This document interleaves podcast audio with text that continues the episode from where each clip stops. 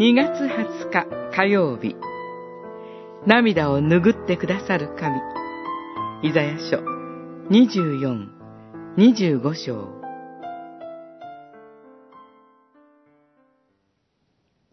主なる神はすべての顔から涙を拭い、ご自分の民の恥を地上から拭い去ってくださる。これは主が語られたことである。25章8節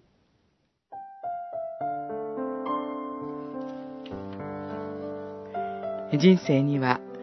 いろいろな涙があります。イザヤがここで語るのは、私たちが犯す罪のゆえに流す涙です。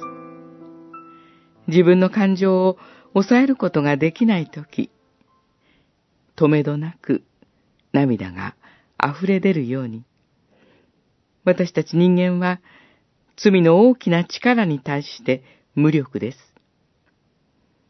罪がもたらす悲惨さの中で、もがき苦しみながら、ただ涙を流すことしかできないのです。しかし神は終わりの日に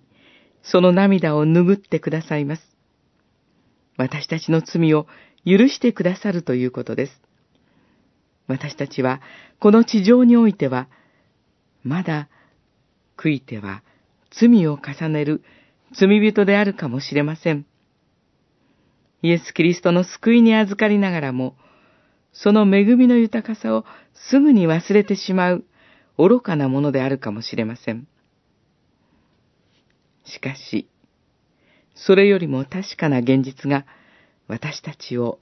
取り囲んでいることに、私たちは目を向けたいのです。それは、どれほど私たちが罪深くても、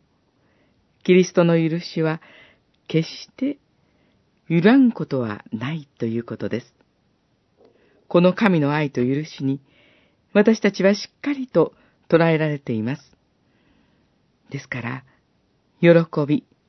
感謝しながら、この地上を歩むことができます。